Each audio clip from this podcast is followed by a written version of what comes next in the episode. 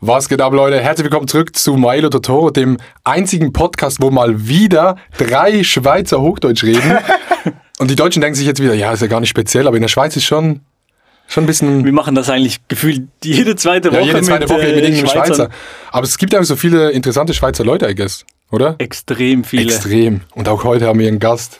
Es ist, Ausnahmsweise mal jemand da, der total uninteressant ist. Digga, heute ist wirklich, heute ist, Schwe heute ist Schweizer Lanz und Brecht mit, äh, keine Ahnung, mit irgendeinem Gast noch so mäßig.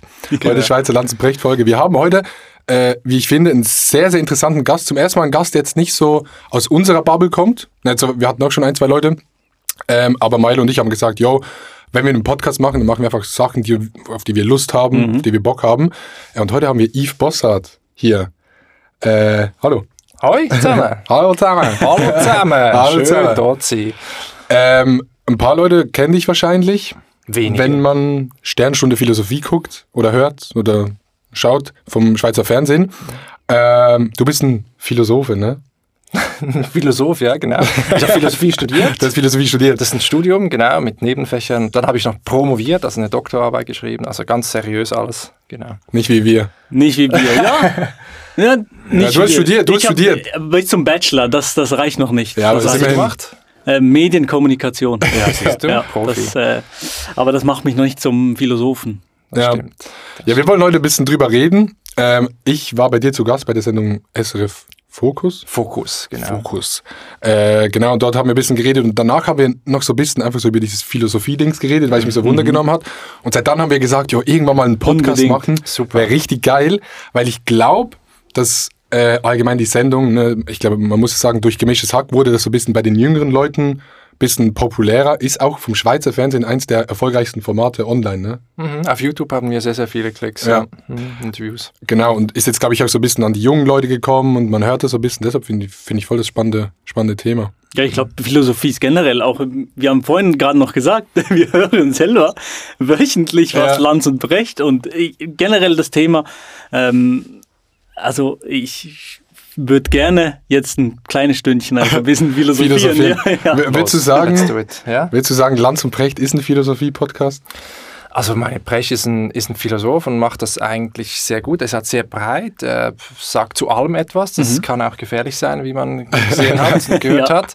Aber ich finde, er hat ein unglaubliches Talent darin, komplexe Dinge ganz einfach und verständlich äh, zu vermitteln und hat sich sehr viel auch angelesen. Also er ist einfach sehr belesen auch. Ähm, klar gibt es auch Schwächen, aber ich würde mal sagen, also so stark wie er kritisiert wird, ich würde ihn immer auch verteidigen. Jetzt bis auf die, diese krassen Ausrutscher und so. Das ist halt, wenn man einfach zu allem was sagt und, und einfach eine Stunde hinhockt jede Woche, äh, das ist natürlich auch ein Risiko, über dann so heikle politische Themen Ja. zu reden. Ja, und die haben ja jede Woche ein krasses Thema, das irgendwie aktuell ist und die kennen sich Genau. immer aus. Also ich glaube, da wird ja auch Ja. viel redaktionell vorbereitet und so.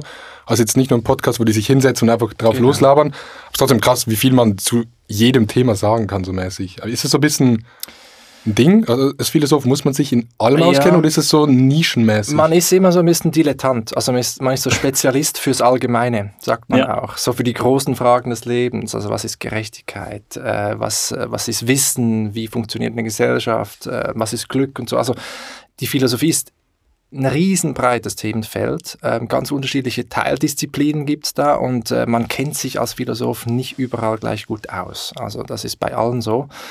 Ähm, jeder hat so seine Steckenpferde, aber es ist natürlich schon so, man versucht auch so ein bisschen Vermittler, Vermittlerin zu sein zwischen den Disziplinen, also zwischen Naturwissenschaften, Psychologie, äh, Soziologie und so weiter. Die großen Fragen sind ja heute meistens Fragen, die von allen Disziplinen bearbeitet werden.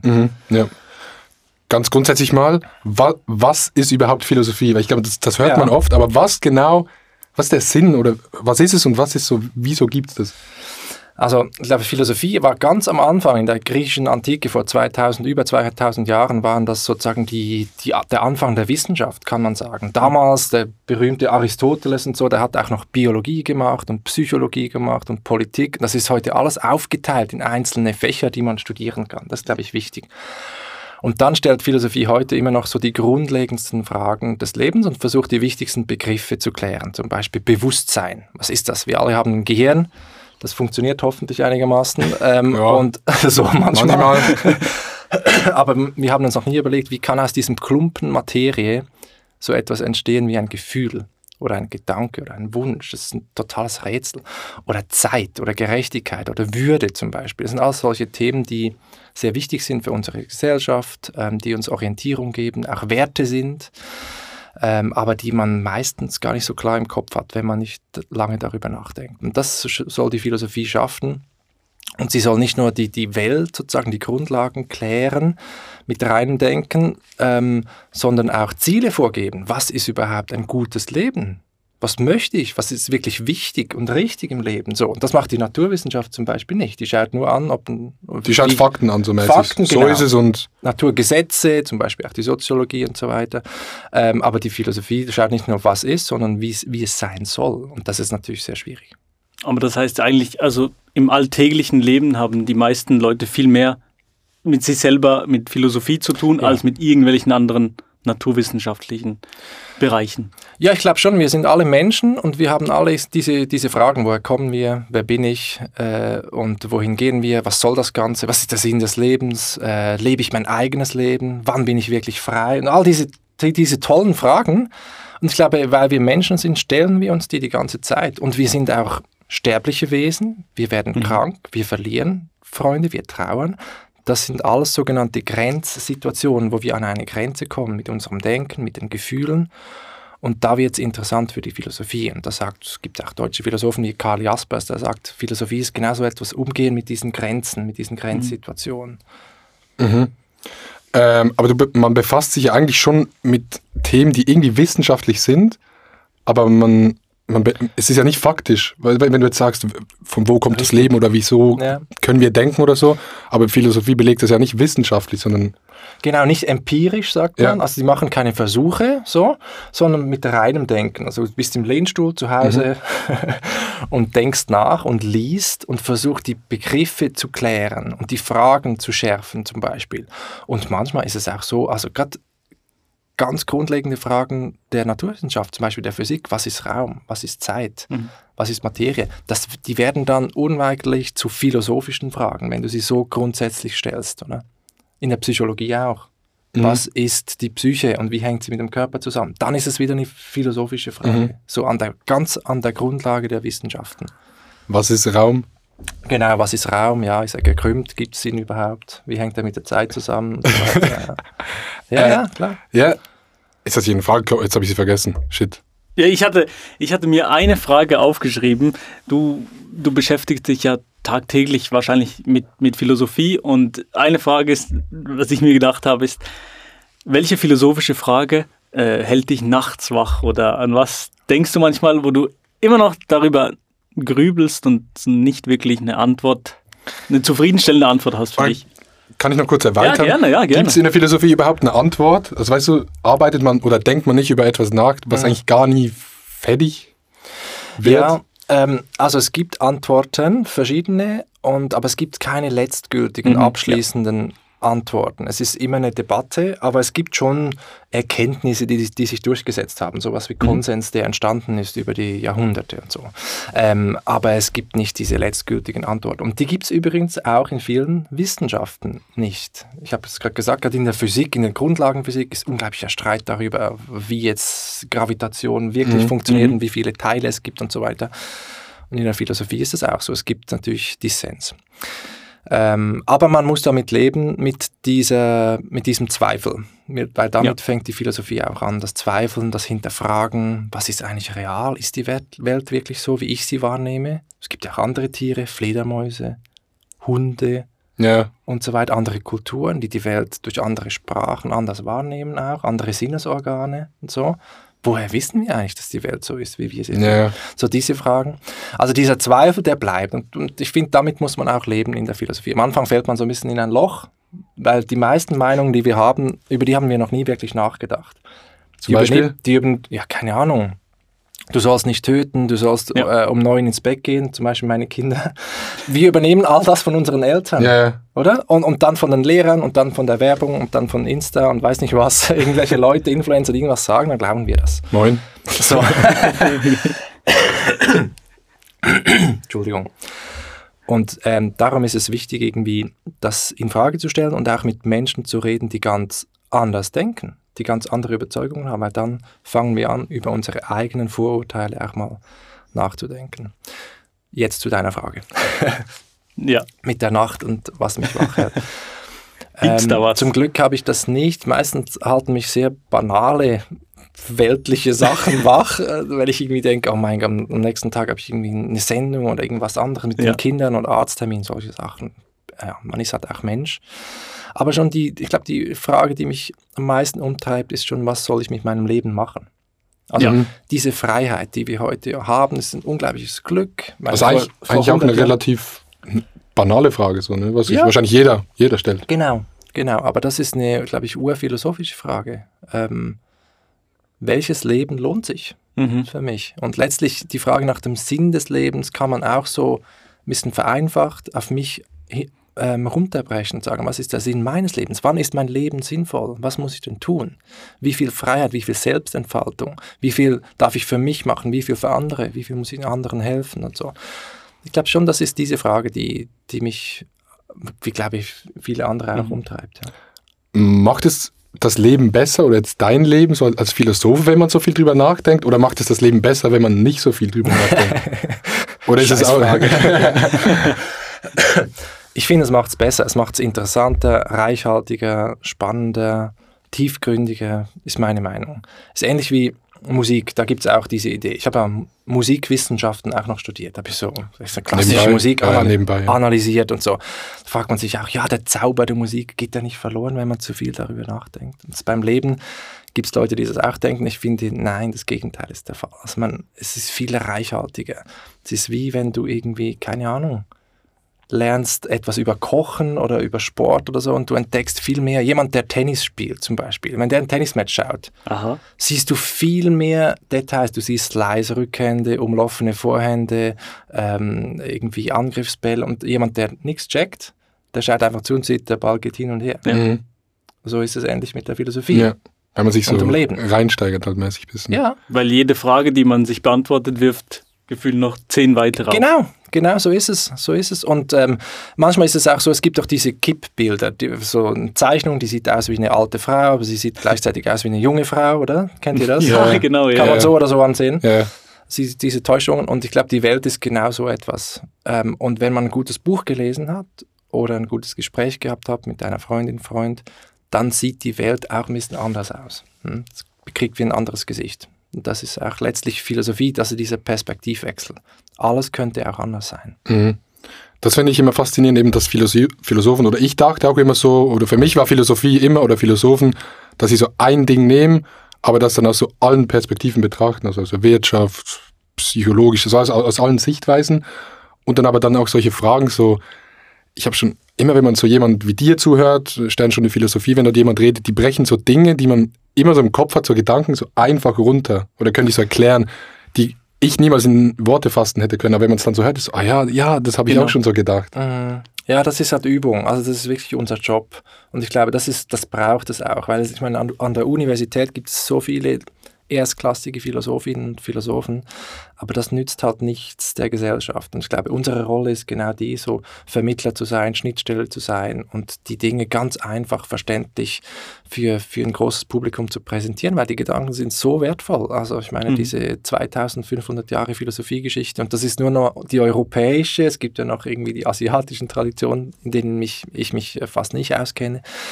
Aber das, das sind Schätze und die irgendwie nutzbar zu machen als Toolbox für die Gesellschaft, wo man sagen kann, okay, aus der stoischen Philosophie, irgendwie aus der Antike nehme ich jetzt diesen Gedanken raus, zum Beispiel der Selbstfreundschaft, sei ein Freund deiner selbst oder sowas. Mhm. Und das ist irgendwie so wertvoll und die Leute sind auch dankbar dafür.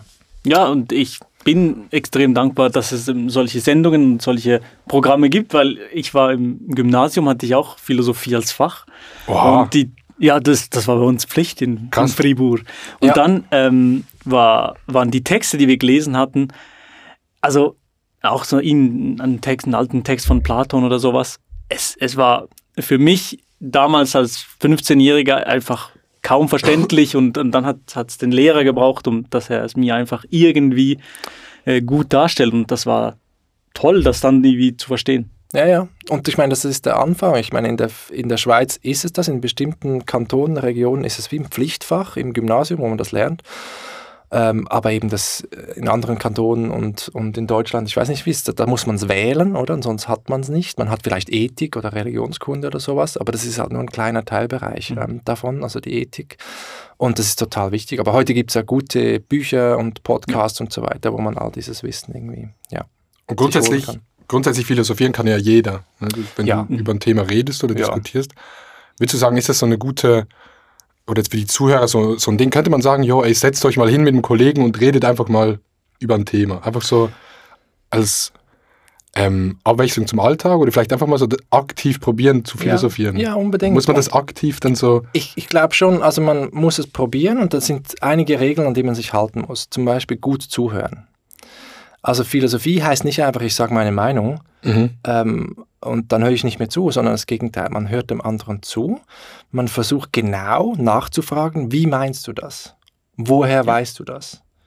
Ähm, und so weiter. Das sind zwei sehr wichtige Fragen. Also wenn jemand sagt, äh, der Mensch ist eh nicht frei, alles ist determiniert oder sowas, oder Gerechtigkeit gibt es nicht. Dann musst du fragen, was meinst du mit Freiheit? Was meinst du mit Gerechtigkeit?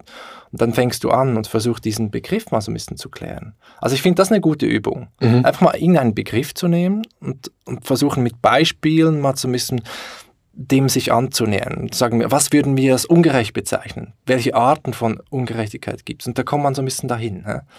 Oder man versucht ein Beispiel zu nehmen mit einem Kuchen zum Beispiel. Einen Kuchen aufteilen ähm, auf drei Kinder. So, wer kriegt jetzt das größere Stück? Die eine hat irgendwie fast alles selbst gemacht, die andere war zu faul, war am Handy, hat nur gezockt. Ja. Und, und der dritte ist irgendwie zu klein, weil er erst zwei ist und hätte nicht mithelfen können, hat aber trotzdem Hunger. So, wer kommt jetzt, wer bekommt welches Stück? Solche Sachen. Ähm, also Genauigkeit, zuhören, äh, offen sein, dass man auch überzeugt wird von der anderen Meinung ähm, und genau sein. Ich glaube, das, das sind so Tugenden ja. ich, des philosophischen Diskutierens. Und dann, klar, liest man dann auch noch Texte und so weiter und erfährt dann, was auch Herr Platon und Herr Kant dazu gesagt haben. Und das hilft, hilft ja in der Regel auch. Äh, dumm, dumm gesagt, wenn es ja jeder machen kann, wieso studiert man dann das? Ja, also erstens wegen den Texten. Ich glaube, weil man sonst Gefahr läuft zu denken, cooler Gedanke, das ist von mir. Ja. Dann ist er halt schon leider tausend ja. Jahre alt. So, ja. damit. Und das andere ist, äh, ist, man lernt natürlich auch genau schreiben, genau lesen ja. und dann auch sich zu artikulieren ähm, und ähm, zu begründen. Das, was ich vorher gesagt habe, oder die meisten Meinungen äh, haben wir nicht. Also ich glaube, das Studium gibt so in diesem, das, was man die Geschichte der Philosophie oder die Geistesgeschichte nennt, dass man weiß, was ist in der Aufklärung passiert, was ist in der Renaissance ungefähr passiert, welche Gedanken haben unsere Zeit von heute geprägt und so. Woher kommen die? Das ist interessant. Und das andere ist so die, die Genauigkeit im Argumentieren. Auch, dass man nicht irgendwie, dass man auch erfährt, was sind gute Argumente und was sind schlechte Argumente. Es gibt zum Beispiel viel in der Politik, viel ja. Rhetorik, zum Beispiel in mhm. politischen Talkshows ja. und so, oder? Da kommt irgendein Argument und dann denkst du, okay, das ist aber ein Scheinargument. Du weißt es genau, weil es logisch nicht folgt, aber es klingt einfach gut. Das lernst du auch, also Logik und mhm. Argumentationstheorie. Ja. Äh, sind Philosophen grundsätzlich, die das studiert haben, sind das, ich habe ich hab mich das gefragt, sind das ja? intelligentere Leute? Nein, das würde ich nicht sagen. Willst du nicht sagen? Nee, würde ich nicht sagen. Also, es kommt nur so rüber. Das kommt vielleicht vom, dass sie sich richtig gut artikulieren können. Wahrscheinlich genau, ist es genau einfach das, das Artikulieren, ja, das ist halt so. Ne, aber das können auch nicht alle. Ich meine, es gibt natürlich viele, die an der Uni sind und super schreiben können mhm. und genau sein können, aber die könnten nie irgendwie etwas einfach verständlich mhm. erzählen.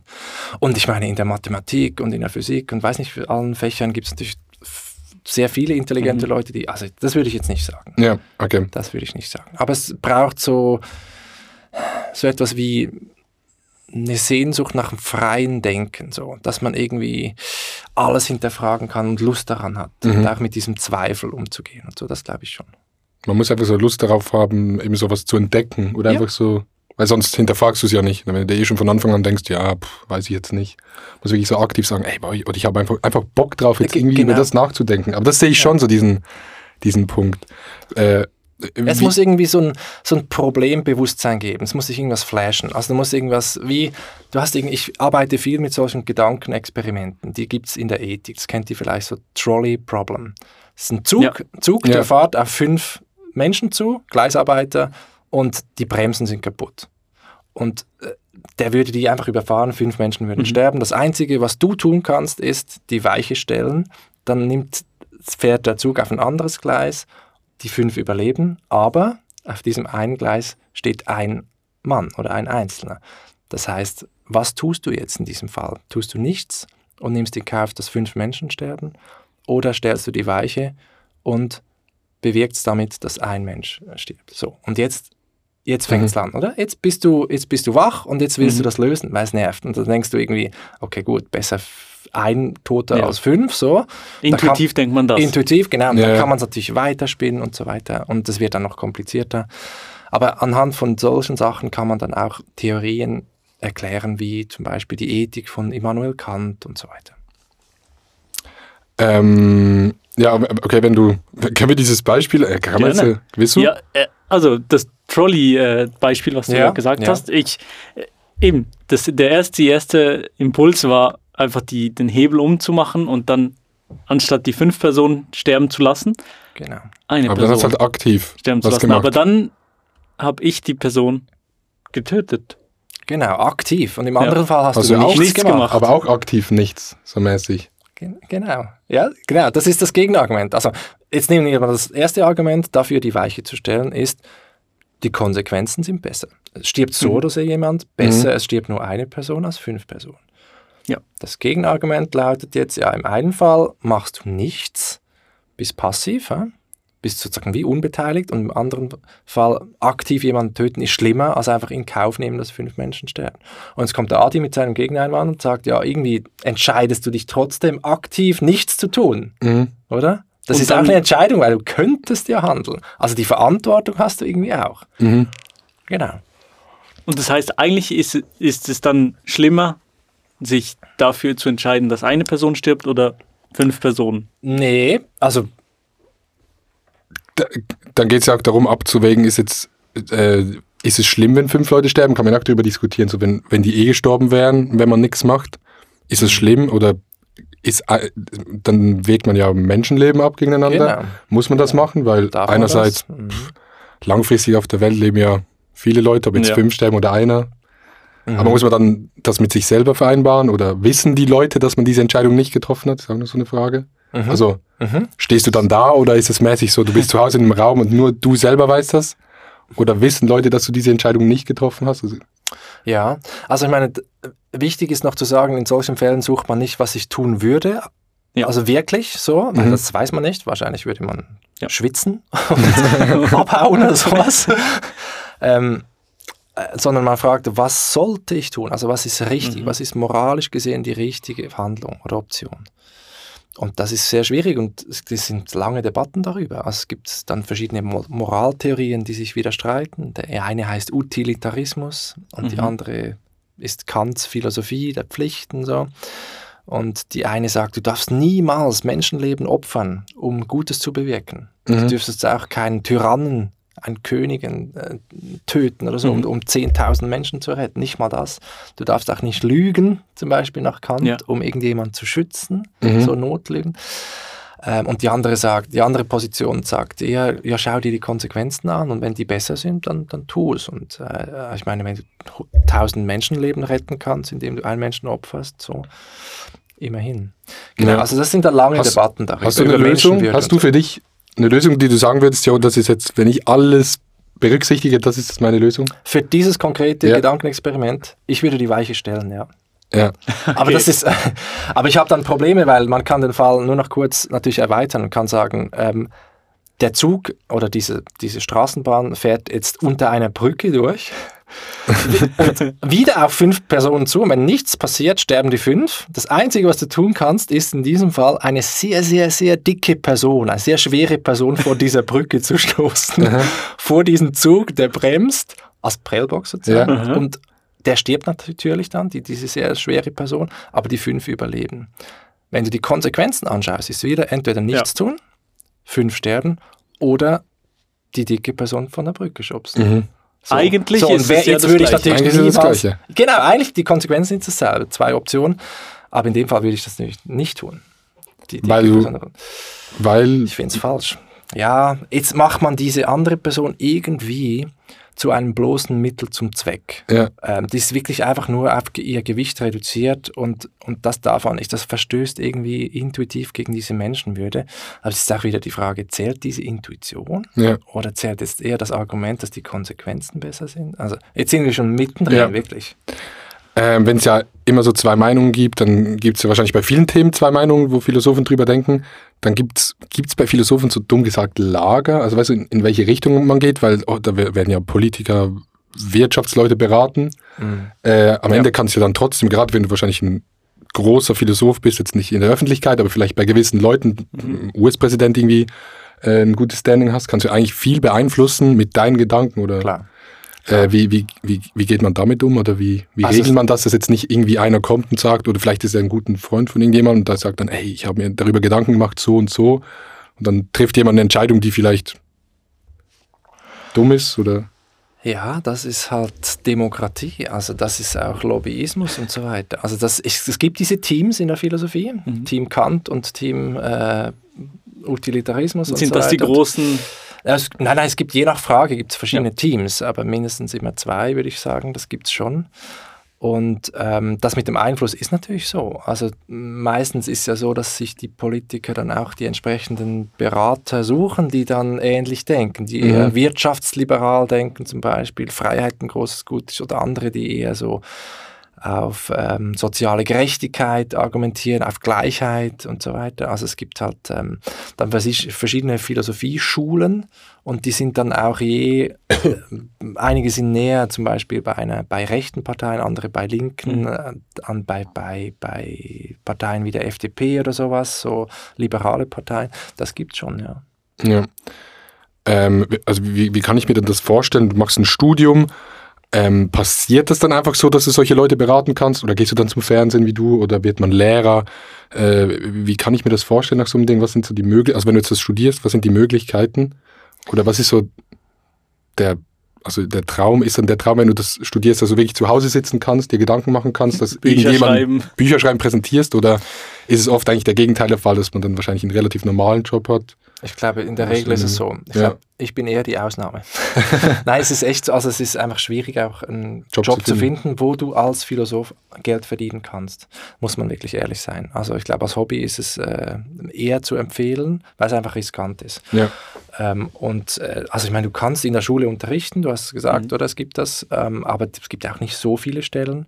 Dann kannst du, was, was interessant ist, ist in die Wirtschaft zu gehen. Mhm. Ähm, Unternehmensberatung, Corporate Social Responsibility, also so, so ein bisschen ethisches äh, Unternehmertum auch und so. Das, das machen einige. Dann gibt es sogenannte Ethikkommissionen, wo dann irgendwie, keine Ahnung, wenn irgendjemand Experimente mit Mäusen machen will Ah, ja. oder sowas oder eine neue Regelung zum Thema Sterbehilfe oder Abtreibung oder sowas kommt, dann sind, sitzen dann manchmal auch so Ethikerinnen in diesen Ethikkommissionen, das gibt's. Aber das ist auch kein Fulltime-Job, also die haben Ja. meistens andere Dinge zu tun. Ähm, dann gibt es Thinktanks, äh, Beratungs... Ähm, Dinge, Beratung. Beratungsfirmen oder Ja, ja. sowas. Ach so, okay. Denkfabriken, nennt Ja, ja, ich, genau.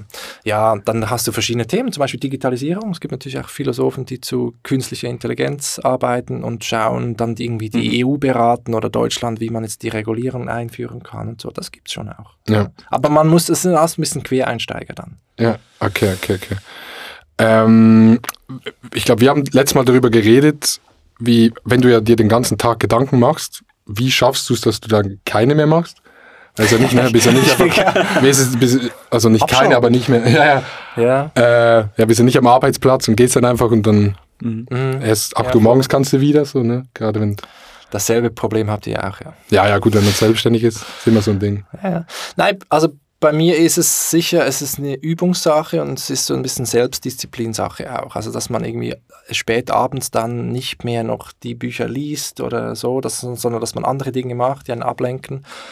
Und dann ist es bei mir vom Naturell her, glaube ich, auch äh, einfach. Also ich mache gerne andere Sachen, treffe Freunde. Viele meiner Freunde haben nichts mit Philosophie zu tun. Ich äh, mache Sport und Musik und, und habe Kinder und ähm, da ist irgendwie Ablenkung garantiert. Und das funktioniert eigentlich ziemlich gut. Mhm. Aber es gibt schon gerade am Anfang jetzt irgendwie Anfang des Studiums, wo man wirklich abtaucht und geflasht ist von diesen Theorien und alles hinterfragt und so, dann kann es auch psychisch nicht ungefährlich sein. Mhm.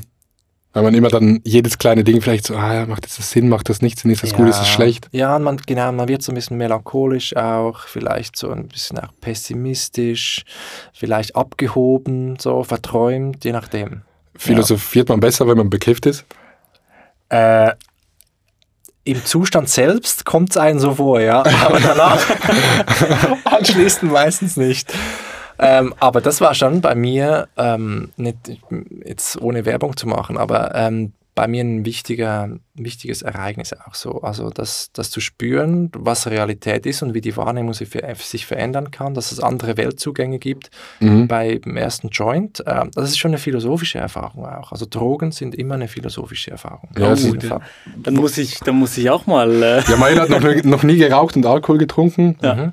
Okay. Vielleicht nach diesem Podcast heute Abend. Ja, wenn das, wenn das wirklich meinen Horizont erweitern würde, dann. Also du hast beides noch nie noch gemacht. Nie. Und aus welchem Grund?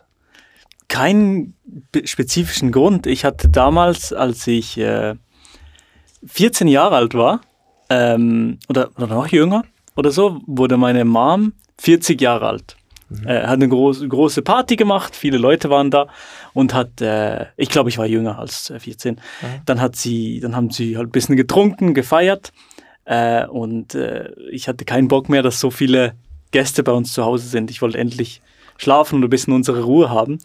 Und dann irgendwie an diesem Abend habe ich mir so gesagt, ich habe und dann hat meine, so war, meine, war meine Mutter so besoffen, ja, so war sie besoffen und dann hat sie, Krass. kann man sich in mein Zimmer nur so ein bisschen gelallt, sag, yeah. kann man sagen. Und dann habe ich mir so damals gesagt, nee, also Alkohol, was macht das mit Menschen? Ja. Ich habe keinen Bock darauf. Okay. Und jetzt denke ich nicht mehr so, aber es ist seit daher irgendwie so geblieben und jetzt habe ich nie mehr das Gefühl, ähm, es, es ist nichts ja. super Gutes für meinen Körper, also lasse ich es. Ja, okay. Aber ja, das war die Initial, das war die Initialzündung, genau. Okay. Ja. Interessant. Ja. ja, ich würde auch nie trinken, tatsächlich. du würdest nie trinken? Nein, würde ich nicht machen. So, Hat er noch nie gemacht? Ich nicht. Ja, nee, nee. Ähm, spielt dann jetzt zum Beispiel bei Legalisierung von Weed, spielt dann also ja. Philosophen eine Rolle, die vielleicht eben das dann so hinterfragen und sagen, ey, aber das ist eine andere Perspektive oder jetzt ganz dumm gesagt, so, dass man das auch aus, aus dieser Sicht, jetzt nicht nur aus äh, gesundheitlicher Sicht betrachtet, so was macht das mit einem, sondern einfach so, wenn man sagt, ey, vielleicht ist es gut oder ja, dumm gesagt. Ich meine, es gab da in den 70er Jahren äh, so diese Gurus, LSD-Gurus, Timothy Leary und so. Ich weiß nicht, ob er das was sagt. Ja. Könnt ihr mal also recherchieren, ist sehr spannend. Der glaubte eigentlich, das wird die Welt verändern. Eigentlich müsste man das sozusagen ins Grundwasser LSD. LSD ins Grundwasser. Okay. So ein bisschen in dem Stil. Das durch befreit. Das kommst du in den Zustand, der eigentlich normal ist. Oder? Ja, oder der irgendwie Gut. Den Menschen befreit, unseren ja. Geist befreit, unsere, und damit wir die Gesellschaft umgestalten können, hin zu Liebe und zur Freiheit und so weiter und, und nicht mehr diese Kriege führen, diese Wettbewerben, diese Selbstausbeutung und was es alles gibt und dies, dass mhm. wir selbst zu Maschinen sind, sondern das, das war schon die Idee. Also der, der hat wirklich daran geglaubt. Das war, glaube ich, von Haus aus ein Psychologe, kein Philosoph, aber es gibt sicher so, ja, ja, diese Befürworter. Ja. Äh, und klar, die ganze Debatte darum, soll man etwas legalisieren oder nicht, ähm, ist natürlich auch eine ethische ähm, Debatte. Also muss man die Menschen vor sich selbst schützen. Mhm. Nicht nur die anderen, sozusagen auch, sondern auch wir vor uns selber. Mhm. Ja, ich finde gerade bei so Themen, finde ich so diese philosophischen Blicke irgendwie spannend, weil weil alles immer so geregelt wirkt. Aber wenn man dann eben mal so drüber nachdenkt, ja. denkt man so plötzlich so, aber wir sind alles Menschen, wir sind einfach auf dieser mhm. Welt. So, wieso sagen wir jetzt, ja. wieso sagen wir jetzt, nee, machen wir nicht oder machen wir so? Oder man betrachtet es dann eben so und denkt so, hä, wie dumm sind wir eigentlich? Wir, ja. wir machen irgendwelche Sachen, die eigentlich logisch sind, aber wenn man mal so drüber nachdenkt, denkt man sich so, ja, aber eigentlich ist es gar nicht so logisch, wie es vielleicht wirkt am Anfang. Das ist ein total philosophischer Gedanke. Ähm, das ist wirklich so diese Distanz. Du guckst auf die Erde und auf uns Menschen, auf unsere Gesellschaft, wie auf einen fremden Planeten. So. Mhm. Die haben irgendwelche Regeln eingeführt irgendwann mal und halten sich jetzt alle dran. Aber man kann alles in Frage stellen. Woher kommt das eigentlich? Warum gibt es nicht bessere Systeme und so? Und das, ich glaube, das, das ist diese philosophische Distanz. Man geht mhm. auf Distanz und mhm. guckt sich an wie ein Ethnologe irgendwie eine fremde Kultur, ja. was die da so machen auf, diesem, auf dieser Kruste von diesem Planeten. Äh, ja. irgendwo am Rande einer Galaxie. ja. So, und äh, das ist, glaube ich, ein sehr philosophischer Ansatz. Kann, da kann man sich aber auch viel relativieren dadurch. Ja. So Schlechtes oder, ist dumm gesagt, wenn. Mhm. Jetzt, komisches Beispiel, wenn jemand stirbt oder so, kann man sich ja alles eigentlich so ein bisschen auch relativieren, weil man kann dann so rauszoomen, ist es, ist es ein guter Schutzmechanismus oder ist es dumm, wenn man jetzt vielleicht gewisse Sachen so relativiert und man sagt, ja, eigentlich weiß ich was. Er hat alles keine Bedeutung. Ja. Oder genau. ja, wenn man dann ja. Schwierig, ja. Ich würde sagen, bei den, bei den meisten Dingen ist es gut. Also mhm. zum Beispiel, meistens regen wir uns ja auf über irgendwelche Kleinigkeiten. Mhm. Ähm, und die wir, wir nehmen uns selbst viel zu wichtig. Ja. Und ähm, aber wenn natürlich jetzt, keine Ahnung, jemand stirbt oder irgendwie ein Krieg ist oder so, und dann zu sagen, naja, es gibt halt ein paar weniger, weiß ich nicht. Also dann sind wir irgendwie auch miteinander verbunden und haben auch Pflichten gegeneinander und ähm, so. Aber ja, ich meine, Philosophen wie Nietzsche zum Beispiel, so ein radikaler Philosoph, der fragt sich dann schon, ja, ähm, na, was soll's? Also, yeah. ähm, also dieser, dieser ganz kalte Blick von weit, weit, weit weg, der hat natürlich irgendwie auch seine Anziehungskraft und den muss man erstmal widerlegen. Mhm. Ähm, also und? genau, warum spielt überhaupt irgendetwas eine Rolle? Ich, wir werden alle hier, wenn es gut geht, 90, 100 Jahre mhm. und die Menschheit wird es in 10.000 Jahren sicher nicht mehr geben. Ähm, also warum soll ich jetzt irgendwie was machen? Mhm. Ja, das klingt schon so, ja. Es klingt ja eigentlich gut auf den ersten Blick, aber das ist ja dann nur eine Sichtweise. Ne? Da gibt's eben dann, hey. dann kommst du plötzlich mit, ja, aber ne, das Pflichten und Moral und Ja, bla, ich meine, es gibt und dann ist Menschen, plötzlich alles wieder anders. Wenn du halt jetzt äh, irgendwie Bauchschmerzen hast oder dir ein Bein abfällt, dann willst du nicht, dass dein Arzt jetzt sagt, naja gut, ist, ist mir scheißegal, Ja, ich habe da so ein Philosophiebuch ja, gelesen. es ist mir, es ist mir egal. relativ egal, was mit deinem Bein ist. genau. So mäßig. Ja, ja. Lustig. Ähm, wie sieht ein Arbeitsalltag aus, wenn du dich jetzt mit was beschäftigst? Sitzt man dann wirklich so bilderbuchmäßig zu Hause, macht sich Notizen am Schreibtisch? Ähm, also jetzt rein, wenn man jetzt einen Philosophen anguckt, der vielleicht ein Buch schreibt oder ja. gerade über ein ja. Thema sich Gedanken macht, oder triffst du denn, dich dann auch oft mit anderen Leuten, tauscht dich aus? Wie, ja, wie, kann man sich das vorstellen? Ja, ziemlich so. Also man liest schon viel, man schreibt viel, äh, man tauscht sich aus. In der, an der Uni gibt es auch so Konferenzen und so, wie das in anderen Wissenschaften der Fall ist. Ich selbst habe auch schon zwei Bücher geschrieben. Das eine über das Lachen und den Humor, was auch sehr philosophisch ja. unglaublich spannend ist und mhm. wo wir viel zu wenig darüber nachdenken, warum wir eigentlich lachen. Und das andere ist so eine Einführung in die Philosophie. Das heißt, ohne heute gäbe es morgen kein Gestern. Äh, auch mit so philosophischen Gedankenspielen. Ja.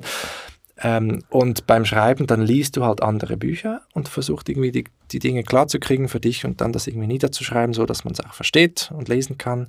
Und dann gibt es anderen zum Lesen und diskutierst und korrigierst und so. Also das ist nicht so spektakulär, finde ich. Ja. Das ist auch eher anstrengend. Also ich finde, Schreiben ist etwas vom Anstrengendsten, das es gibt im Leben. Ich stelle mir es schwer vor, den Kopf frei zu haben, um zu denken, so mäßig. Gerade wenn man so vielleicht noch beim Fernsehen arbeitet oder so, weißt du, mit so Pflichten sonst, dass man da sich wirklich ja, die Zeit nehmen kann, ja, genau. vielleicht in die Berge gehen, in ein Häuschen und dort einfach mal so eine Woche in die Kemenate. In die Kemenate gehen, ja. Deshalb braucht jeder eine Kemenate, dass man drüber nachdenken kann. Genau. Ja, das ist auf jeden Fall gut. Also ich habe, äh, also es war jetzt bei, bei mir auch eine Schwierigkeit, mit zwei kleinen Kids zu Hause dann mhm. zu schreiben und so. Und ich bin dann wirklich so in die Bibliothek gegangen und ins Büro und so und habe mir da eine Auszeit gegönnt. Ähm, sonst geht es nichts. Also Fokus, du ja. brauchst wirklich viel Konzentration. Und du willst ja nicht etwas schreiben, was ja jemand schon geschrieben genau, hat. Also es genau. muss ja wie etwas Neues sein oder deswegen aus deiner Sicht was Neues. Deswegen musst du halt sehr, sehr vieles lesen. Nicht, dass du irgendwie denkst, das ist von mir und ist es nicht. Genau. Ja. Und, ähm, und dann, dann, diese Texte, das hast du ja gesagt, äh, also die, die sind auch unglaublich schwierig zum Teil. Also die Philosophen haben sehr schlecht geschrieben oder sehr unverständlich, muss man sagen. Vielleicht das sind die deutschen Übersetzungen auch sehr schlecht. Ja, ich weiß ich es nicht genau. Es sind aber auch einige Deutsche drunter, die heißen so Heidegger und Hegel mhm. und so. Also die haben ja auf Deutsch geschrieben, aber man kann es kaum lesen. Also es ist wirklich so, ja. weil sie halt wirklich so über die Grenzen des Denkbaren versucht haben zu gehen und wirklich so Neues denken. Denn dann ringt man, tastet man sich vor mit Begriffen und so. Ist auch sehr schwierig, ja. Ähm, äh, Lachen hat mich vorher gerade interessiert. Was, was ist, oder was, was so die Essenz vom Buch? Oder was würdest du sagen? Was, wieso denken ah, wir zu wenig über Lachen nach? Ja, es ist einfach sehr rätselhaft. Zum Beispiel, also es gibt verschiedene Theorien darüber, woher das Lachen überhaupt kommt. Machen das Tiere auch, zum Beispiel. Hat man herausgefunden, ja, es gibt sowas. Also Menschenaffen zum Beispiel, die lachen auch, machen so lachähnliche Geräusche. Und zwar dann, wenn sie miteinander spielen, einander hinterherrennen und so, sich erschrecken und so weiter. Ähm, und da ist die Idee, und Kinder machen das ja auch, wenn, wenn sie spielen, lachen sie und so. Und da ist die Idee, Lachen ist wie ein Signal, das wir einander geben und sagen, hey, das ist nicht ernst, sondern es ist nur Spielen. Mhm. Und wenn wir Witze erzählen, ist das manchmal auch so. Ein Ja. Witz ist ja auch so was wie Ja. eine kleine fiktive Welt, wo andere Regeln gelten. Also die Regeln des gesunden Men Menschenverstandes gelten nicht oder Shoutouts an Anstandsregeln. Felix Lobrecht. Genau, oder Anstandsregeln oder so gelten alle nicht. Ähm, er hat mein Buch übrigens gelesen. Ja? Ja, ja. Oha. Aha. Wieso weißt du das? So, er hat, ich habe es ihm geschickt und er hat äh, gedankt, sogar einen Podcast ganz am Schluss. Ah, noch. geil. Ja, ja, Oha. Oh, ja, ja. Nee, und also ich habe hab mich sehr gefreut. Genau, und ähm, das ist so ein Regelbuch eigentlich, das, Ja. das Lachen oder der Humor, der Witz, oder? Und ähm, ein Signal dafür, dass es nur Spiel ist und nicht ernst. Aber es gibt noch andere Theorien, Theorien der Überlegenheit zum Beispiel, wenn jemand Pleiten, Pech und Pannen, also diese, diese, Ja. all diese Fail-Compilations auf YouTube. So. Ja. Ähm, warum lachen wir da eigentlich? Äh, weil wir sozusagen uns überlegen fühlen, demjenigen, der scheitert. Oder? Und interessant ist das Scheitern natürlich dann auch, wenn man über sich selbst lachen kann, selbst scheitern kann. Und dann kommt es in die Philosophie, in die Lebenskunst und so. Wir sind alles Wesen, die, die permanent scheitern, oder? Als Menschen. ja. Naja, es Lustig. gibt ganz viel, ganz viel. Wieso lacht man über einen Furz? Ja, das hat mit Peinlichkeit zu tun und mit Kontrollverlust, glaube ich. Also es sind auch etwas, das nicht sein sollte, aber trotzdem etwas, das passieren kann. Und äh, dieses peinliche Gefühl, man lacht eigentlich über die Peinlichkeit hinweg. Ähm, das ist der Furz. Und dann gibt es noch so Sachen wie, also Galgenhumor zum Beispiel ist auch schon schön, also schwarzer Humor, Ja. zum Ja. Beispiel über, über den Tod oder über Krankheiten und so. Und dann gibt es so einen schönen Witz von Sigmund Freud, dem Psychoanalytiker. Dann erzählt er, wie ein Schwerverbrecher an einem Montagmorgen zum Galgen geführt wird. Ja. Und er murmelt vor, vor sich hin, naja, die Woche fängt ja schon mal gut an. ja, ja. Also ich glaube, diese Distanz wieder zu Ja. haben, das hat auch mit Philosophie und der Humor ist beides Distanz zu sich selbst und, und zur Welt. Und man kann nur über sich selbst lachen, wenn man irgendwie Distanz hat. Wenn man in einer peinlichen oder, irgendwie ärgerlichen Situation drin steckt, im Alltag, dann lacht man meistens nicht. Aber zwei, drei Tage später guckt man Kann man- zurück. Genau, schafft man das. Kann man, ja. Mir ist gerade jetzt aufgefallen, wie viele Arten von Lachen, also wieso man lacht, es gibt. Ja. Habe ich mir auch noch nie gedacht. das ist Genau, auch schon so voll. so, ah ja, stimmt, man lacht aus so vielen verschiedenen Gründen, obwohl es eigentlich immer gleich wirkt. Ja, Ja. Nach außen. ja, ja. Und, und genau, das ist es. Und es, ich meine, es gibt viele Witze, die auch mit so Widersprüchen oder Inkongruenzen, äh, sagt man dem in der Philosophie, äh, funktionieren. Also Dinge, die nicht zusammenpassen. Also viele Woody Allen-Witze sind zum Beispiel so, also wenn er irgendwie sagt, ähm, ich glaube nicht, er glaubt nicht an ein, an ein Leben nach dem Tod, aber zur Sicherheit nimmt er immer ein paar Unterhosen mit. Ein Mhm. zweites Ja, Paar ja. Unterhosen mit. Also das bringt man diese Dinge nicht zusammen. Oder dann all diese Wortwitze natürlich. Oder was macht ein Clown im Büro? Faxen. Ja, Mhm. Klassiker. Genau. Also Dinge, die dann irgendwie, wo man denkt, in eine falsche Richtung denkt und dann gibt es die Überraschung, die Wende und dann denkt man, ah, Und dann okay, ist es doch lustig. Aus irgendeinem Grund denken wir uns dann so, boah, es gibt doch einen Zusammenhang. Ah, ich habe es verstanden. ja. Und das ist dann lustig aus irgendeinem Grund. Genau. Voll dumm eigentlich. Extrem. Und, aber das ist dann oft nur. Wortwitze, voll dumm, wenn du mal drüber nachdenkst. Ja. Du machst ein Wortspiel und Leute finden es lustig. Einfach Ja, aber weil, diese, diese schlechten Witze sind da wirklich die allerbesten. Also es- diese Ja, Wort- finde ich auch. Wortspiele, Die sind wirklich sehr, sehr, sehr, sehr lustig. Ja. aber ja, voll banal, wenn man drüber nachdenkt, wieso man drüber lacht. Es ist nur irgendwelche Wörter, die ähnlich klingen oder irgendwas Lustiges. Und dann, Ja. dann lacht man drüber. Ich finde ja auch so saudoofe Witze wirklich blöd, wo sich jemand so blöd anstellt. Zum Beispiel ein Astro Astronaut möchte mit seiner Rakete bis zur Sonne fliegen. Bis Ja. zur Sonne. Da sagt, sagt der Kollege, ja, aber hey, komm mal, wie, wie schaffst du das mit der Hitze? Das geht ja nicht. Dann sagt er, keine Angst, ich fliege bei Nacht. Ja, ja, ja. Das ist auch ein Klassiker. Ja, Ja. ja. Stimmt. Ist so blöd. ja, Ja, so geil. Ist so ist das Leben. Die Philosophen. äh, wie ist das so, jetzt so, so ein Brecht, haben wir, glaube ich, auch drüber geredet, das ist ja mehr so ein populistischer Philosophe. Populärphilosoph. Populär. sagt Populärphilosoph. Äh, ja, wird der, dumm gesagt, das ist ein bisschen hart ausgedrückt, wird er so ernst genommen in so der in der Branche der Philosophen oder ist es das, ist es mehr dann so der Influencer der Philosophen so ein bisschen. Ja, ich bin selbst ja auch so ein kleiner. Also Ja. ich, ich mache Ähnliches. Also würde ich jetzt sagen, natürlich nicht so provokativ und nicht so, nicht so groß. Ähm, aber ich meine, an der Uni, Universität wird er, glaube ich, nicht so ernst genommen, habe ich das Mhm. Gefühl. Weiß ich jetzt auch nicht, was habe ich so ein bisschen den Kontakt auch verloren. Und sonst in der Szene derer, die Philosophie vermitteln, glaube ich, ist so eine Ambivalenz da, also irgendwie auch eine Dankbarkeit. Also er hat wirklich vielen irgendwie auch uns eine Bühne gegeben und Mhm. gezeigt, Philosophie kann sexy sein, Ja. kann verständlich Ja, ja. sein. Also ist auch für mich, ne, so ich bin jetzt auch nicht jemand, der da so krass drin ist, aber sagst Ja. du für mich Genau. einer der ersten, Genau. wo man in Kontakt gekommen aufgestoßen, genau. Irgendwelche, irgendwann mal so ein YouTube-Video gesehen vor zehn Jahren von einem Vortrag über Zur Schule, was? zum Schulsystem. Zum Schulsystem und über Tier, also wieso, ob man Fleisch essen darf oder nicht, auch so voll random, aber dann auf YouTube irgendwie so 6 Millionen Aufrufe, irgend so Ja. Vortrag und das ist auch so, ne, so der, erste Kontakt, der dann kommt. Dann so, eigentlich interessant so. Genau. Nein, ich glaube, also wir haben ihm viel zu verdanken auch. Auf jeden Fall. Und ähm, nee, ich bin nicht jemand, der jetzt über Brecht her herzieht. Mhm. Nee. Was würdest du sagen, ist einer der spannendsten Gäste, den du hattest so in der Sendung? Hat man so, Viele, so viele. Weltstars so ein bisschen? Wo man sich so denkt, boah, der ist. Ja, ich hatte mal so, Al Gore war zum Beispiel bei mir. Also der wäre ja fast US-Präsident Ah, ja, geworden. genau, ja. So krass. Boah, Ähm, das Video von ihm, mh, von, von der Erderwärmung, Ja, ich glaube, ja, das haben genau. alle in der Schule ja, irgendwann mal genau. gesehen. Genau. ja, Aha. stimmt. An Inconvenient Truth. oder Genau, ja, ja. Ja.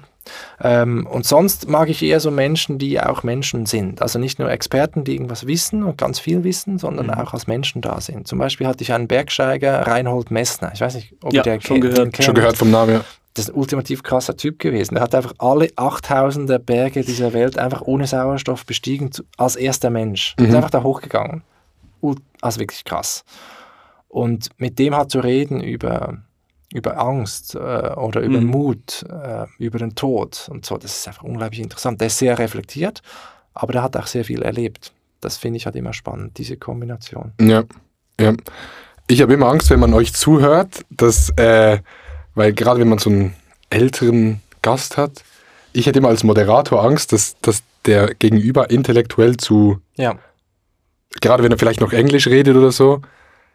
Also, weißt du, was ich meine? ist und ja, dass genau. du als Zum Beispiel, Moderator das Gefühl hast, oh, ich stelle nur die falschen Fragen oder ich Ja. fühle mich unsicher. Ich Ja. ja. hatte das Gefühl, ich stelle nur die blöd, blödsten Fragen, die es gibt. ja, zum Beispiel dieser eine, der Quantenphysik, äh, der, der Quantenphysiker aus Wien. Das habe ich auch geguckt, ich, ich hab, der, der ist ja krass. Also da muss ja auch, da musst du dich als Moderator so gut auskennen, sonst kannst du, kannst du gar nicht reden. Also ich meine, ich finde, als Moderator muss man sich nicht immer perfekt auskennen. Mhm. Also der Mhm. war einfach auch ein bisschen arrogant. Also der wollte dann irgendwie auch, dass die Leute das nicht verstehen. Oder das ist ihnen einfach scheißegal. Ja. So, oder, ja, einfach, ja. oder einfach so nerdy. Einfach, Der ist einfach Nerd. ist einfach- genau, ja, genau. ja, ja, ja, genau. Ähm, das liegt jetzt eher am Gast, habe ich das Gefühl. Aber das also, ist dann schade für, für die Zuschauer. Ich fand gar nicht, dass die Moderator, Moderatorin schlecht gemacht hat. Nein, Im Gegenteil, ich- richtig gut. ja, ich ja. habe immer dann nur so die Angst, denk, boah, Digga, wenn du mit so jemandem redest, ja, schon. Ja, ja, klar. Aber man liest, also man hat natürlich Zeit und, und liest irgendwie die, die Bücher und, und kriegt so ein Dossier zusammengestellt mit den wichtigen Informationen und bereitet sich vor. Und das ist schon wichtig. Also es kostet auch Zeit. Und wir haben ja Philosophie studiert, diejenigen, die die Sendung Ja, also- moderieren. Also wir haben diesen Rucksack auch, aber es gibt halt dann immer noch politische Themen oder Wissens naturwissenschaftliche Themen, wo wir halt Ja. uns nicht so gut auskennen. Und ähm, ja, ich glaube, man muss sich immer wieder sagen, dass man auch Stellvertreter ist für ein Publikum, das Mhm. da irgendwie nicht keine Vorbildung hat. Ja. Man darf auch die einfachen Fragen stellen, weil das Mhm. Publikum hat die ja auch. Ja. Und ähm, insofern ist es irgendwie auch nicht schlimm. Klar muss, muss man ein bisschen wissen, was interessant ist an einem Gegenüber, wo man die Schätze abholen kann. Aber man muss auch das Publikum sozusagen an der Hand nehmen und, und die Fragen stellen, die eigentlich auf der Zunge liegen und das nächstes gefragt werden. Stimmt. Stimmt.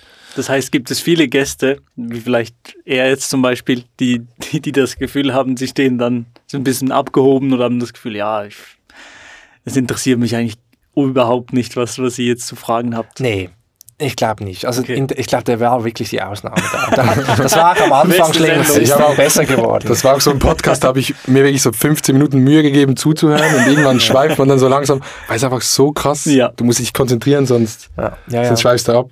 Nein, ich glaube, die meisten wollen ja in die Sendung kommen Klar. und haben irgendwie ein Interesse, ihr Buch zu verkaufen oder ihre Gedanken zu, zu, zu vermitteln. Und die geben sich dann auch Mühe Ja, und, und ähm, verstehen das, wenn wir dann auch nicht jedes Detail genau Mhm. drauf haben. Ja. Also, Was wäre jemand, wo du so gerne mal mit reden würdest? So zwei, drei Stunden essen gehen und einfach reden? Wenn du jetzt so auswählen könntest zwischen allen, allen Menschen auf der Welt. Hättest du jemanden? Ich? Grad Okay, okay, lass jeder ich mal habe auch, sagen. ich habe auch, ich habe Okay, auch gut. jemanden im Kopf. Okay, willst du anfangen? Ich muss kurz überlegen. Okay, erster Gedanke war irgendwie Barack Obama. Man denkt immer, man Ja, denkt aber- immer an US-Präsidenten, ne? Ich weiß nicht, warum. Weil die einfach so mächtig- weil die so mächtig sind. Al Trump. Gore geredet hatten. ja, jetzt nicht. Dann Ja, äh, Obama habe ich auch schon, Obama ja. gedacht, weil er irgendwie so. Ich glaube, irgendwo habe ich das gehört, dass jeder will, will Obama als Vater haben, so gefühlt. Und mal Stimmt, mit das ihm habe ich reden. irgendwo. Ja. Hat nicht Lanz das Es gesagt? kann sein, es kann wäre sein. ja, ja. Ja, ich, äh, ich logge Obama ein. Okay. mhm. Ja, ist gut. Du? Äh, muss, muss die Person noch leben? Nee, nee, nee, kann, Okay. kann alles sein.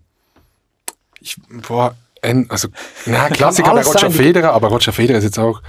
Ich Ja. würde, glaube ich, gerne mal mit Echt jetzt Federer? Nee, eben, ist eh, das, man denkt wahrscheinlich, ist interessant, aber gibt viel. Ich würde gern, glaube ich, mal mit einem Astronauten reden Mhm. und den so alles fragen, aber so, weiß ich. Okay. Ja, ein Astronauten. Gibt's, gibt's in Deutschland? Ich habe Den, wie heißt der? nicht, Alex, äh, Peinlich. der Glatz mit der Glatze. Ja, ja, und der ist ja auch schon in Talkshows gesessen. Ja, ja, Genau, von ja. dem habe ich auch schon alles, alles glaube ich, Okay. durchgeguckt. Warum Genau. interessiert dich das? Ich weiß nicht, weil es halt etwas ist, was man höchstwahrscheinlich selber nicht erleben wird. Ja. Und dann kann man äh, den ausfragen. ja. Alles. Ja. Ich weiß es nicht, ehrlich gesagt. Total schwierig.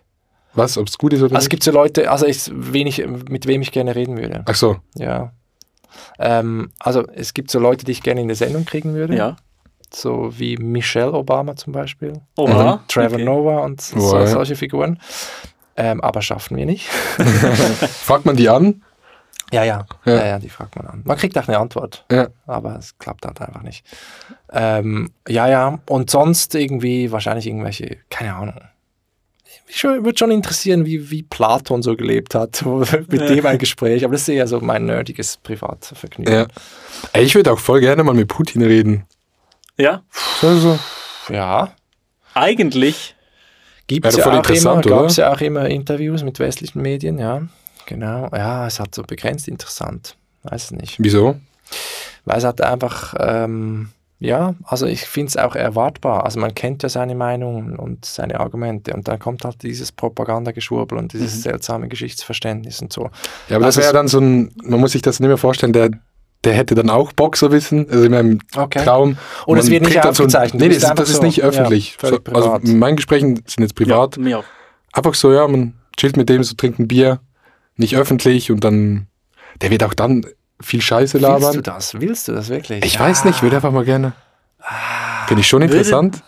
Ich weiß nicht. Vielleicht ist das ein voll der coole Talk, also will jetzt nicht, ne, aber vielleicht ist dann irgendwie so- Talk. Nein, das Ja. ja. Ich, ja, ja, ist schwierig, oder? Also ich meine, jemand, der solche Dinge. Ja, ja, nee, nee, also- Und, so. und dann musst du irgendwie, ich meine, aber ich glaube, das macht es halt interessant, weil es halt eben so, ja, ja, ja. also dumm gesagt ich jetzt. meine, ne? Ja. psychologisch könnte es schon interessant sein, mit solchen Bösewichten, sage ich jetzt mal. Ja, ja, so dieser. Bösewicht-Effekt, den hat halt genau, einfach. und zu, ja. zu schauen, woher kommt das, äh, was war da in der Kindheit und so und was ist passiert, wie hat er sich gewandelt und woher kommt diese Kränkung und diese Mhm. Größ Größenfantasien und so. Stimmt, aber dann müsste ich schon fast ein psychologisches Gespräch mit dem führen. Ja, Ja. ja, Und Ja, dann wird er sauer Richtung. werden. wahrscheinlich, ja. Ja, der wird auch dann nur dummes Zeug labern. Aber fände ich interessant. Ja. Ich hast du jetzt was hast du gesagt? Hast du eine konkrete Person gesagt? Platon. Platon stimmt. Ach ja, irgendwas, ja. Plankton. Einmal mit Plankton reden, bitte. ja. Ich habe mir noch eine Frage aufgeschrieben. Ähm, ich habe die irgendwo im Internet gesehen und ich habe mir gedacht, das ist noch eine, eine lustige Frage. Irgendwo im Internet gesehen. Ja, das ist, das ist eine gute- Generation. Das ist nice, ne? Also, Ist nice, ne? ich glaube, da haben die Naturwissenschaftler sind vielleicht jetzt sauer, aber wurde Mathematik entdeckt oder erfunden? Was würdest du sagen? Warte, ich muss das ganz kurz in meinem Kopf. Wurde also die, die, also die, die gab es schon immer. Mm. Das ist so wie die Basis äh, von, von, von unserem Universum. Oder wir haben die erfunden. Äh, wie Le ein Lego-Stein auf unser Universum drauf? Das ist eine unglaublich schwierige Frage. weißt du das? ja, würde ich- sagen, es tut mir also leid. ist es Ich, ich mir mach's mal konkret. Ich mach's mal konkret. Hat Ja. Pythagoras den Satz des Pythagoras erfunden oder entdeckt, könnte man auch Ja, sagen. Ja. oder? ich, So. ich sage, der hat ihn gefunden. a Quadrat mal b Quadrat gleich c Quadrat. Logisch würde ich jetzt sagen, der hat ihn erfunden. Erfunden Ja. oder gefunden? Ist so logisch direkt gesagt, weil es für mich so wirkt wie ein, Okay. nicht ein Produkt, aber so ein Ding. Ja, Aber ich meine, klar hat er das aufgeschrieben, das gab es vorher nicht, das hat er erfunden. Ja, Das ja, war- eben deshalb diese, Formel, aber ich meine, das Gesetz, dass es so Das ist, gab's. das ist zeitlos, oder? Würde man sagen. Ja, ja. Das hat er entdeckt. Dass 2 plus 2 gleich 4 ist, das haben wir entdeckt. Das, du kannst dich auch täuschen darüber. Mhm. Mhm. Ähm, insofern, aber das ist natürlich, also sehr, sehr eine, eine schwierige Das ist aber eine gute, Frage. Ja. Wirklich. Gut. Aber guck mal, dasselbe kann man bei der Moral fragen. Ja. Menschenrechte. Ja. Wurden die erfunden oder Ah. entdeckt? Also ist es ein Fortschritt? Hat man herausgefunden, dass Frauen und Männer die gleichen Rechte haben und Schwarze und Weiße? Oder ist das ein Konstrukt, mit dem sich es gut leben lässt? Hm. Mein Kopf ist überfordert. So. Ja, das ist noch viel, noch viel Wir sind leider am Ende ja. der Zeit. Ja, wir sind am Ende der Zeit. Ja, für dich eine gute Frage. Ich denke jetzt, ich sitze jetzt so hier und denke über die beiden auch. Dinge nach. ja, siehst du? Meine Güte, ja, jetzt, müsste man Ich glaube, morgen haben wir beide lange Haare und sitzen in irgendwo zwischen Büchern. hinter Ja, ge gegelte Haare. In der okay. Pfeife und so im Mund. genau. Lustig. Wollen wir noch kurz zum Schluss, jeder, auch eine philosophische Frage, aber ganz basic, jeder einfach der Sinn des Lebens. Oh ja, ja, okay. Okay. Ohne jetzt eine halbe Stunde auszuholen. Okay, okay. Äh, ohne eine halbe Stunde. Okay, das Ja, ist. kannst auch eine halbe Stunde ausholen. Okay. Ähm, ich lasse dir gerne den Vortritt, du, du. Wenn du da so reingrätscht. Ich glaube, es ist erstens immer eine Frage vom Momentum, wo man gerade ist im Leben. Der, Das- der ja. verändert sich dann zwei Jahre später wieder. Der Sinn des Sinn Lebens. des, des Lebenszeitpunktes, in dem ich gerade drin bin, meinst du? So. Nee, was ich jetzt gerade sage, was der Sinn des Aha, Lebens ist, okay. wird ja in zwei Jahren wahrscheinlich vielleicht Der was ändert anderes sich sein. immer wieder. Das ist klar. Der Ja. ändert sich immer Ja, wieder. klar, das- ja. Aber jetzt würde ich sagen, Also deine Meinung über den Sinn. den, ändert meine sich. Meinung über den Sinn. Genau. Aber was würdest du sagen jetzt? Oh, ich muss. Oh, ey, ich mache jetzt relativ basic Antwort. Ich würde sagen, so viele Erfahrungen wie möglich sammeln. Ja. Hm. Würde ich sagen, ist eigentlich am coolsten so. Mhm. Weil es so viel gibt und es irgendwie schade ist, wenn man das nicht, Mhm. nicht macht. Gut. Würde ich sagen. Okay. Bei dir? Ich äh, hätte das nicht gesagt mit den Erfahrungen. Irgendwie. Ähm, so viel Geld verdienen wie Na. Geld. ach, aber, aber wenn ich nur sage, es, es ist mir wichtig, ja, einfach jeden Tag aufzustehen und das Gefühl haben, dass man Glück hat, hier zu sein oder Lust hat, diesen Tag zu bestreiten. So, Dankbarkeit auch, oder? Das Ja. Glück hat hier zu sein, so. genau. Und Lebensfreude nicht zu verlieren. Mhm. Genau, jeden Tag aufzustehen und eigentlich Lust zu haben auf diesen Tag. Obwohl es nicht immer so ist, aber im größten Teil so. Ja. Schön. Ich würde sagen, sterb, sterben lernen. Sterben Sinn lernen. des Lebens ist, sterben zu lernen. Denkst du, jeder Mensch hat Angst vorm Tod? Nee, glaube ich nicht. Also es gibt Menschen, die haben keine Angst vor dem Tod, auch nicht vor dem Sterben. Auch Aber nicht, ich glaube- dass man sich das ich glaube- einredet? Ich glaube, Sterben mit lernen. unserer Endlichkeit, mit unserer Sterblichkeit uns anfreunden. Das ist die, die Menschheitsaufgabe. Das heißt, man sollte nicht das einfach nur weg verdrängen, bis, bis, es, bis man Mhm. 80 ist, Und man sondern soll, sich damit beschäftigen. ja, und man sollte auch so leben, im Bewusstsein, dass ich sterben werde. Wieso? Ich glaube, dann lebt, lebt man anders. Man lebt authentischer, echter, man macht wirklich die Dinge, die einem wichtig sind. Mhm. Man lebt nicht so oberflächlich. Ich glaube, das macht sehr viel. Wenn wir uns diese Perspektive öfter, nicht immer, Ja. öfter einfach bewusst sind, dass wir Wesen sind, die jederzeit mit einem tragischen Unfall oder mit Ja. einer Krankheit leider auch sterben können und Geliebte auch verlieren können. Ähm, das würde ich sagen, ist wichtig. Das ist ein guter Punkt. Ich glaube, wenn man all diese drei Sachen zusammenmischt, dann hat man die Dann hat man's die ultimative. Formel, Dann hab, wir haben die Formel jetzt kreiert. die Trinität. Ihr wisst, wie es geht. Kann, Das kann einpacken. Kant. Okay. So, äh, wir packen zum Schluss immer noch einen Song auf eine Playlist auf Spotify. Okay. Ähm, ja, muss jetzt wahrscheinlich Freestyle einfach irgendwas sagen. Ja, du, von du mir? Hast, ja, genau. Äh, ja, von allen, von allen. Ich meine, Ich pack- ich- Musikwissenschaften studiert. Ja, sicher Musik. den einen oder anderen Ah, Song. Scheiße. Es ist egal. Es, Genre ist egal. Alles einfach ein Song, der dir heute vielleicht gut passt. Genau, ich, ich gehe direkt. Ein ich, Song, der bei meiner Beerdigung laufen sollte. Oh, um dein Thema okay. zu bleiben. Habt ihr das? Das kann. Bei mir war es jetzt so ein. Ich habe gedacht, es wäre cool. Es geht schon wieder los. Was ist das? Nein, nein. nee, ich habe immer gedacht, es wäre irgendwie funny, einen Techno-DJ dann zu haben, so bei der After, also beim Essen, so danach.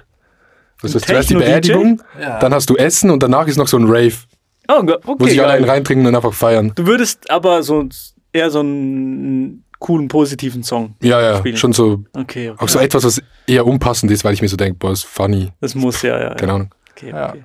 ja. Keine Ahnung warum. Ich habe diesen, diesen Klassiker-Song von, äh, von Mozart, Requiem. Re Requiem. Requiem. Ja. Ah, Den packst du drauf. Ja, pass, Re- pack den drauf. Okay, diesen Song, dieser Song wird bei meiner Beerdigung Das ist ein laufen. Album. Nein, nein, nein. Du, Das ist ein Album. Das ist einfach, es gibt verschiedene Teile, weißt du. Requiem Ja, ja, in also- D minor. Jetzt, jetzt Was? sind wir wirklich. Das ist egal, ich- Da du wollen wir nicht einen hin. drauf. Ich Ja. nehme den obersten, hier. Ja, perfekt. Ähm, Darf ich jetzt okay. auch noch wählen? Du darfst Gerne, auch noch gerne, wählen. Ich sag gerne. noch kurz meinen Song. Ich pack drauf von äh, Shoki, Downer und Beslik Pferdeenergie. Shoutouts an Shoki. das ist ein ganz anderer Song als Milo, aber- ist auch geil, wenn man die Playlist hört, dann hast du direkt zuerst so Mozart, Ja. kommst in die Stimmung und danach so aber der, Techno-Rap. der würde bei dir jetzt bei der Beerdigung laufen. Wär cool, ja, Wenn du jetzt ich. hier rausläufst, okay, perfekt, alles klar. Ich nehme den Song, den ich am meisten gehört habe in meinem Leben, Oh. der auch bei meiner Beerdigung laufen sollte, nämlich Keith Jarrett, Köln-Konzert. Sagt euch das was? Pianist, Hm, gar nichts. einer der, also unglaublich guter Pianist, Solo-Pianist und hat in Köln ein Konzert gegeben, das legendär ist. Einfach nur ein Flügel, eher alles improvisiert, großartig. Improvisiert. Sind das diese vier? Nimm den Anfang, nur das Genau, erste. okay. Erster. also der hat nicht fixe Songs gehabt, sondern einfach Nix. Der setzt sich improvisiert. hin und fängt an. Genau. Der kommt aus dem Jazz, ja. Krasser Dude. Der ist ein krasser Dude, ja. Dagegen seid ihr Kinder. Die werden nicht krass. Ich, kann, ich kann einen guten Backhand-Slice im Tennis immerhin. Ja. Ja, Aber doch, die, das der hohe. Topspin auf die Rückhand, was machst du mit dem? Äh, kommt? mit der doppelhändigen Ah, hast du Rückhand, da kann ich, ja, dann geht's Ah, ja. Ich bin, was bist ich, du klassiert? R4. R4, sehr gut. Ich Und war du? mal R2. Oh ich hab- mein Ich Gott. habe früher mal Schweizer Meisterschaften gespielt und so. Oha. Ich war echt gut. Oha, das Jetzt bin ich, jetzt wie spiele alt ich bist du? ungefähr R4-Niveau. Wie alt bist du? Ähm, 40 werde ich jetzt Ende November. Oh. Also aber mit das Feder heißt- gespielt dann? Ja, ich habe mit ihm trainiert. Was? Wirklich? Seit Holy also shit. auch auf Schweizer Meisterschaften begegnet. So. Ja, ja, also nicht so. Er ist Ja, halt zwei Jahre mal- älter. Kannst du mal einladen zu Ja, habe Sternstunde. ich schon gemacht, kommt nicht. Ich glaub, also, ich glaube, wenn bei einem Schweizer keine Antwort kommt, dann ist es Roger Ja. Feder. Hat jeder schon angefragt, kommt gar nichts. Kommt nix. Ja, zu Recht. Zu Ey, falls du das ja hörst, ich, ich schwöre, wir machen einen Podcast. Wir kommen auch nach Dubai. Wir machen Podcast, aber nur, wenn du eine zweihändige Rück- Rückhand hast. Okay, also. Oh, jetzt ist ja. Okay, äh, Leute, hört euch die Playlist an, Vehiculo Longo. Ähm, diese Woche sehr, sehr interessante Songs. Ich höre mir beide Songs an von euch. Unbedingt, das mache ich auch. machen. Ja, auch. Genau. Äh, guckt Sternstunde Philosophie, Instagram. Wir packen die, die Links zu den Büchern noch unten Ja, rein, super. falls jemand Bock hat. Auf jeden Fall. Super. Äh, auf jeden Fall vielen Dank, dass du da warst. Ich fand es sehr, sehr interessant. Das war toll. Ähm, ich bin jetzt ein anderer Mensch. Ja, ich, ich werde die Zugfahrt damit verbringen, über den Tod nachzudenken. Danke dir. Sehr gut. Wenn ihr Antworten habt, ladet mich wieder ein. Ich bin gespannt. Hat sehr viel Spaß gemacht. Vielen Dank. Super, danke. Tschüss.